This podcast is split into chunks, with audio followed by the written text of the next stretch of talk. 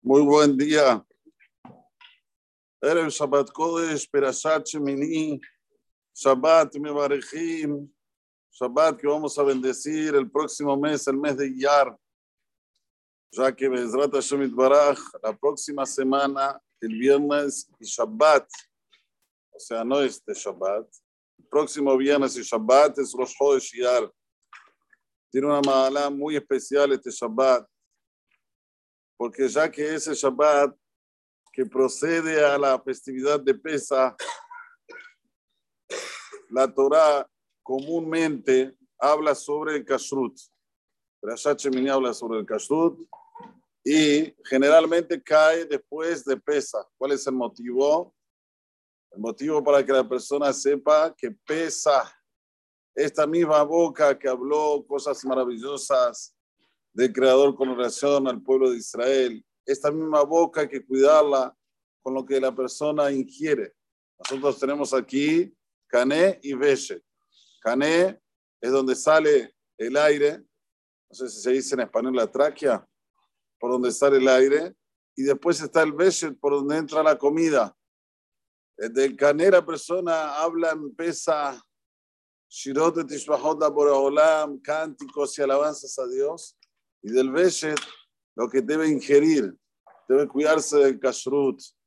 Y es sabido el Mahasé que una vez que el grupo Arahim, que es el que más hace hacedores de Baalet y de Israel, fueron hasta lo del Rav Shach, y le preguntaron qué debemos hacer, o sea, cuando las personas quieren volver en Teshuvah, ¿cómo debemos proceder con ellos? ¿Qué le debemos decir? Para que hagan. Hay 613 mitzvot. Si le vas a decir las 613 mitzvot, es imposible. Denos una mitzvah que es mitzvah llave. Entonces Rav Shach le dijo, ¿ustedes qué piensan? Y vino el Rab de Arahim, dijo, yo pienso Shabbat.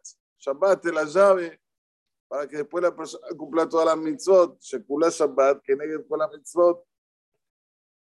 Rav Shach le dijo, está bien, no está mal lo que estás diciendo, pero hay una mitzvah que es todavía mucho más importante. ¿Cuál es? Kashrut. ¿Por qué?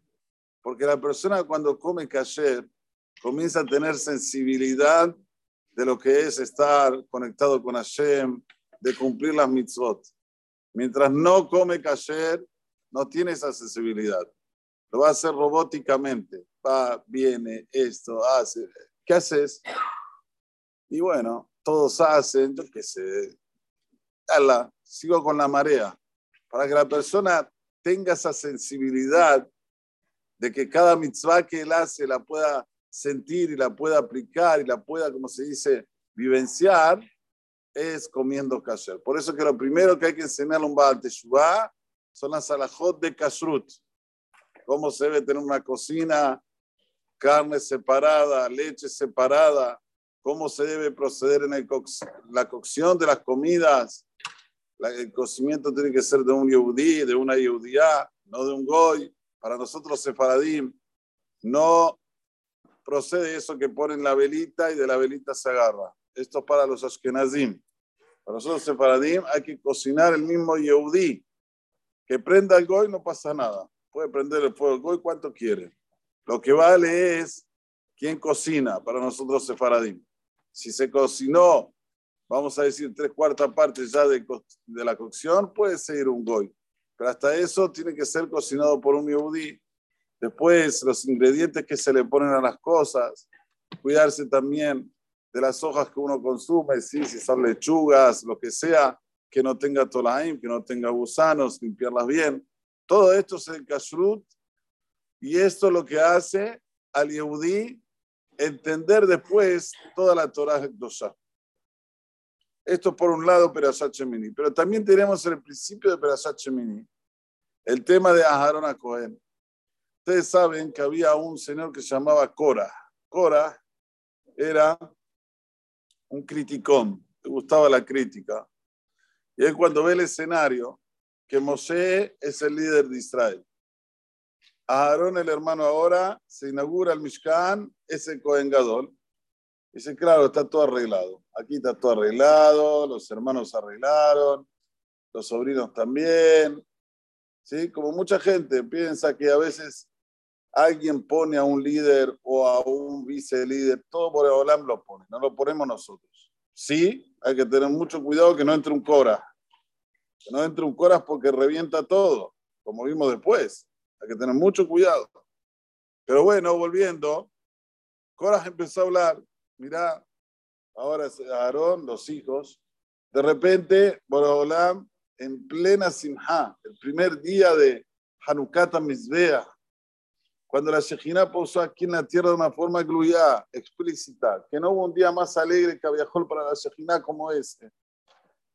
Nadab Abiú mueren de una forma trágica. El primer día de la inauguración, como ellos acercaron un fuego extraño que no tenían que acercar, y acá Baruj mandó dos hilos de fuego del Shamaim, le entraron por las narinas y se murieron quemados internamente.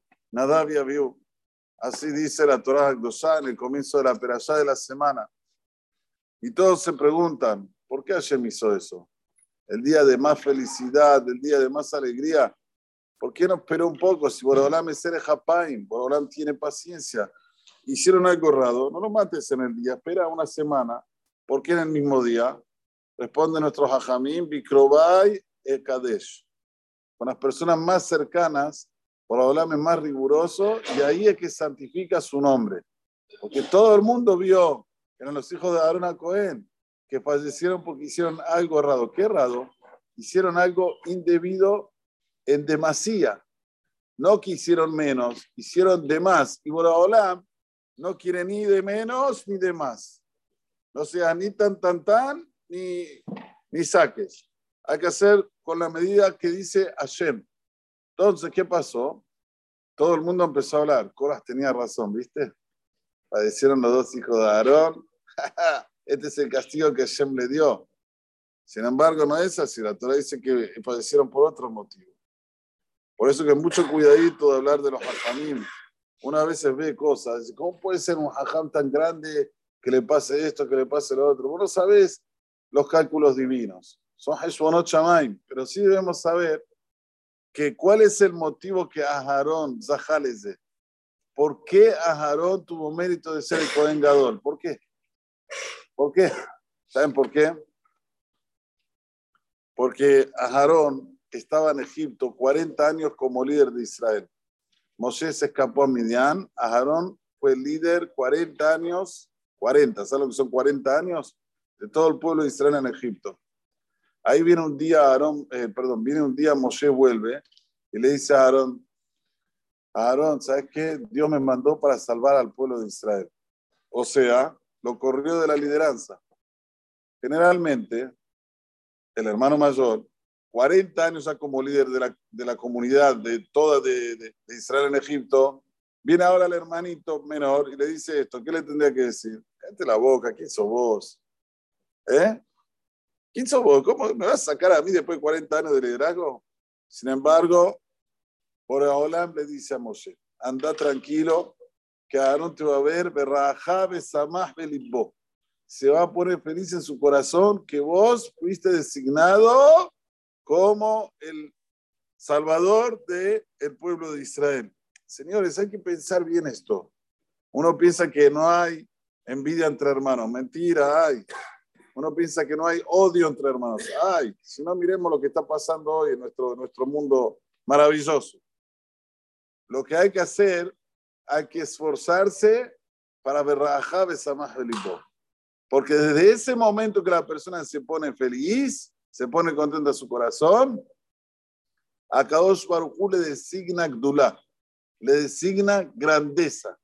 Miren, Bishut que esto, que Aarón se puso feliz, se ganó la que es una Gedola. Se ganó tener el sumo sacerdocio para él y para todas sus generaciones posteriores.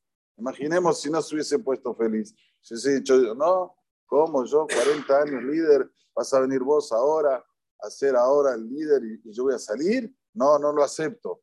Se hubiese perdido que una Gedola, lo, Por eso que la persona, siempre que tiene esta situación de Nisayón, rápido se tiene que levantar y estar feliz. si por ejemplo él no, todavía no se casó y ve al amigo que se casa, andate, sameajoto.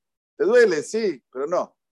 Ver, animate, doblega tu instinto y anda y hacer que el otro esté feliz y contento. Eso va a hacer que llegues a algo muy, muy grande. Para contar una historia, una vez yo estaba en, en Brasil y había unas personas que venían a recaudar fondos para, para su yeshivoto, porque tenía una familia numerosa. Uno de ellos tenía 10 hijos, 10 hijos tenía. Me dice, ¿crees que te cuente una historia? Le digo, sí, a ver, contame. La primera vez que yo fui a New York, no sabía cómo se junta, no sabía cómo ir a la gente, no conocía nada, ni el idioma, lo único que sé era hebreo. Pero me dijeron que hay una cosa que se llama driver. ¿Qué es driver? Un taxi que te lleva a todas las personas que tienen plata y el taxi se lleva 20% de lo que te dan. Te dan 100 dólares, te tienes que dar 20 dólares al taxista. Bueno, a mí qué me importa, con tal de que me lleve a las direcciones, dejamos. Así me llevó de uno, me llevó de otro, me llevó de otro, hasta que me llevó de uno. Llegué hasta la oficina de este señor, me recibió, me dice, sí, ¿qué querés? Mira, yo tengo 10 hijos, tengo dos hijas para casar, las primeras dos hijas, y necesito que me ayude para el casamiento de mis hijas. Vino este señor, le empezó a gritar, o sea, si no te da vergüenza, no tienes un peso y traes 10 hijos al mundo. Yo que soy un hombre rico, solo tengo uno. Aprende a tener responsabilidad. La vida no es como vos querés. Y esto, y le empezó a dar y dar y dar. Y él estaba mirando para abajo todo el tiempo. Y este señor se despachó a gusto. Terminó, le das un cheque, dos mil dólares. Dos mil dólares, recibo dos mil dólares, bueno. Cuando se está por y le dice, Señor, escuchame una cosa, yo te grité durante 15 minutos, bajaste la cabeza, no dijiste ni a... ¿Cómo es esto? Explícame. Dice, querido, el driver ya me dijo, este que vas a subir ahora te va a dar por la cabeza, te va a dar por la cabeza, te va a dar por la cabeza, pero al final te va a dar un chequecito de dos mil dólares. Entonces vos gritá, gritá, lo que vale es el chequecito. Así uno tiene que pensar en la vida. A veces uno tiene, ay, me duele, me hicieron esto, me hicieron lo otro, me sacaron algo que esto, lo... Javi, paciencia, aguantátela, que después viene el chequecito de Boraholam de unos cuantos miles de dólares. Baruch Adonai Olam. Amén. Déjame que se llama la saca, o su de Israel. Le fija,